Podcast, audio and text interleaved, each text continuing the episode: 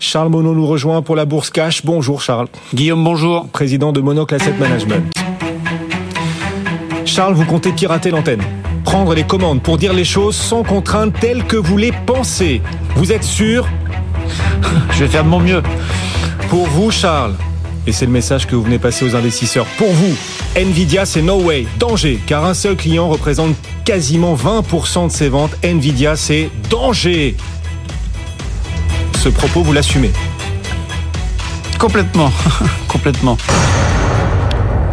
Complètement, c'est toujours dangereux quand si vous avez un seul de vos clients qui change d'avis, il y a un cinquième du chiffre d'affaires qui se barre. Et donc pour vous, Nvidia, c'est danger, Nvidia, c'est no way. Pourquoi vouloir le dire aujourd'hui alors qu'il y a une semaine, le groupe a brillé, que le titre aujourd'hui rejoint, Étienne nous le disait, les 800 dollars? Pourquoi venir, allez, nous infuser cette idée-là que Nvidia, c'est d'abord un danger alors que tout le monde s'enflamme sur le titre, quoi. quoi, on est vendredi, on est avant le week-end? Et vous venez nous dire, faites attention, danger, quoi. Mais franchement. Le danger, c'est quand on est en haut, pas en bas. C'est quand, c'est quand ça vole très haut du danger. Quand, euh, quand le cours est tout en bas, on s'en fout, on risque plus grand-chose. Ah oui, donc c'est bon signe alors. Mais quand on, quand on est tout en haut, c'est plutôt là qu'il faut se poser la question et faire attention. C'est vrai que Nvidia, c'est un cas un peu particulier. C'est une boîte extraordinaire, forcément. C'est des valeurs très importantes, forcément. Mais c'est quand même du B2B. Ça vend, ses clients, c'est des grosses entreprises. Et une seule représente 19%. Ça, c'est dans leur rapport annuel, le fameux 10K qu'ils ont sorti il y a à peine une semaine. Ils dépendent à 19% d'un seul client il dépend 9% d'un seul client. Et si on fait le total, alors il est pas, il est pas, il s'appelle ah. client A dans leur compte. Alors c'est un des quatre gros. Mais ce qui est un peu plus inquiétant derrière, c'est que la somme des quatre, cinq gros, ça fait 40, 50% du chiffre d'affaires. Donc vous dépendez vraiment de très peu de monde. Si une de ces sociétés décide de changer d'avis, peut-être parce qu'il y a un cycle économique un peu plus compliqué, peut-être parce qu'en termes financiers, l'AI tient pas forcément ou, ou euh, les, ses promesses, ou peut-être qu'ils auront fait le plein de rééquiper tous leurs serveurs et qu'ils ont et qui les choses s'arrêtent, vous aurez une croissance moins forte et ça peut faire assez mal. Mais Charles, j'ai une mauvaise nouvelle à vous annoncer. Pour respirer, vous dépendez pas à 20%, pas à 40, pas à 50, pas à 80%. Vous dépendez pour respirer à 100% de l'oxygène. Vous n'allez quand même pas avoir peur de respirer parce que vous dépendez à 100% euh, de l'oxygène et du seul oxygène. Enfin voilà, on peut on peut imaginer Nvidia dépendre bah, de 5 clients. Vous avez vu la tête des clients, c'est que les GAFAM, c'est les géants. On dépend tous des GAFAM. Est-ce qu'ils peuvent changer d'avis? Je vous donne un exemple. 2000. D'accord? 2000. Une des top boîtes de tech, Sun Microsystems. Le fameux rapport Tenke, on avait le même, ça existait à l'époque. Il disait on a un client qui représente 19% de nos ventes. Exactement le même chiffre que Nvidia, c'était General Electric. Ben, en 2001-2002, General Electric a dit finalement l'Internet sera peut-être plus long que prévu, on coupe un peu les dépenses. L'action Sun Microsystems, moins 95%, jamais remonté. Attention, quand on est actionnaire, tout en haut, là-haut, quand ça plane très haut. Sun Microsystem, 2000, après, moins 95%, jamais remonté. Et à côté de Sun Microsystem, vous pouvez prendre Oracle, donc toutes ces boîtes, c'était du B2B, un peu comme Nvidia. Pouvez prendre Cisco, c'était du B2B. Alors peut-être qu'un super spécialiste de l'AI va venir me dire qu'il sait démonter le processeur, peut me dire Charles, t'as tort. Possible. Mais dans tous les actionnaires de Nvidia, il n'y en a pas beaucoup qui savent démonter un processeur Nvidia. Moi, je sais pas. Mais je pense que beaucoup des gens qui sont dans le stock ne savent pas vraiment quantitativement, qualitativement ce qu'il y a dans la boîte.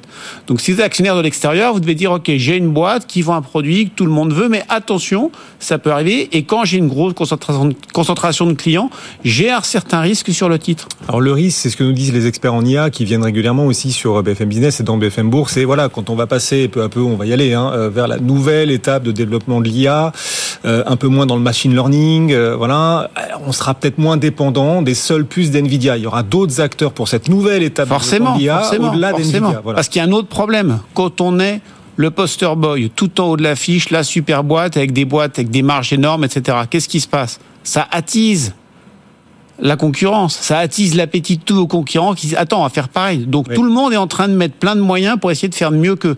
Peut-être qu'ils y arriveront pas. Mais en tant qu'investisseur, vous pouvez pas parier sur un seul scénario.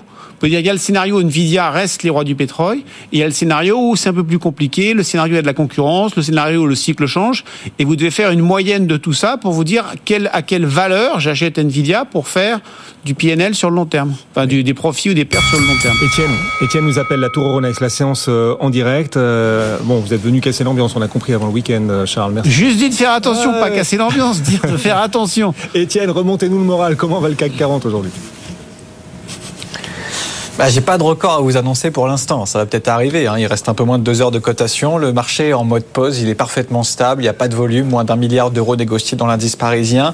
Avec une tendance euh, à Wall Street eh bien, euh, qui est hésitante. Avec un Dow Jones qui recule. Un Nasdaq qui grappille 0,1%. On sera ensemble dans un peu plus de 10 minutes. Ça sera intéressant de, de voir les, les, statistiques aux, aux États-Unis. Avec notamment la, la, confiance des consommateurs du, du Michigan. Ça va peut-être bouger un petit peu le marché. Mais pour l'instant, c'est très calme. À suivre à 16h, effectivement. Et Charles Monod qui nous accompagne, donc il est cash aujourd'hui. Il vous dit qu'NVIDIA, une semaine après la publication, NVIDIA, c'est no way. Danger, danger, ils dépendent trop de quelques clients. On le sait, ça n'empêche pas le titre. Et le marché est au courant hein, qu'ils dépendent de quelques clients. C'est pas, pas trop trop mentionné quand même. N'empêche pas le titre de progresser. Oh, tout le monde le sait. Euh, c'est pas trop trop mentionné. On le ah voit bon? pas beaucoup. Non, à part dans le rapport financier, moi je l'ai pas lu dans beaucoup de documents quand même.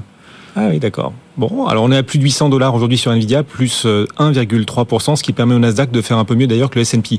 À choisir entre les 7 magnifiques américaines et les Super 7 que Citi a, a évoqué cette semaine. Les Super 7, les 7 belles valeurs européennes. Vous, vous choisiriez quoi du coup? Alors les 7 magnifiques, on les connaît, c'est surtout les GAFAM plus Tesla et, et Nvidia. Et les 7 magnifiques européennes, c'est bah, c'est Richemont, c'est LVMH, c'est Ferrari, c'est Novo Nordisk dans la santé, ASML, SAP, Schneider aussi. Voilà, à choisir comme ça, puisque vous dites que les GAFAM, attention, c'est très très haut, attention, il y a un effet de concentration, notamment sur le marché américain, à choisir entre les 7 magnifiques américaines et nos Super 7 européennes. Vous, vous privilégieriez quoi? C'est compliqué comme question. J'ai combien de temps pour répondre? 35, 35 secondes on est, on est, Ouais, allez, 37.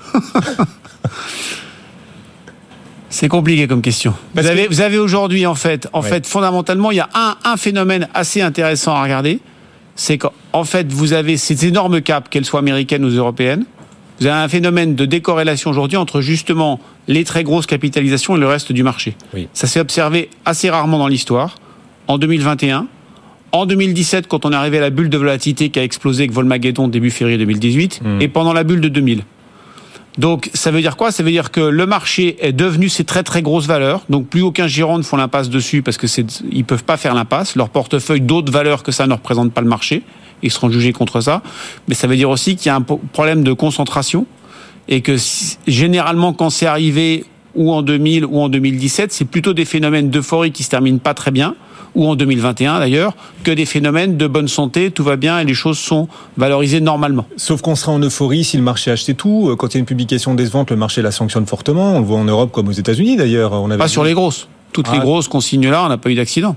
Sauf si je me trompe, mais je crois pas. Ouais, on a Snowflake hier qui a perdu plus de 20%. Et pas dans les 7 quelques... grosses. Ouais, non, non, non, non, pas dans, dans les 7 grosses. Et si vous regardez. Ah, Tesla, Tesla, c'est chaud, là. Ils ont beaucoup reculé depuis les plus hauts, quand même. Tesla, ils ont reculé le marché depuis fait plus le travail. Mais le ça marché reste. fait le travail. Alors, c'est vrai. Mais justement, c'est ce que disait un des analystes spécialistes de ça. Il disait, si les 7 magnifiques deviennent les 5 magnifiques ou les 3 magnifiques, Mhm. ce risque augmente. Parce que vous avez plus beaucoup de moteurs qui vous tirent. C'est un peu comme une fusée qui part avec 6 ou 7 réacteurs. Oui. S'il reste, il finit par y en avoir 2 ou 3, ça devient Mais beaucoup une plus bonne nouvelle à vous apporter, là encore. Euh, Toujours des bonnes nouvelles, Guillaume. Vous êtes monsieur bonne nouvelle.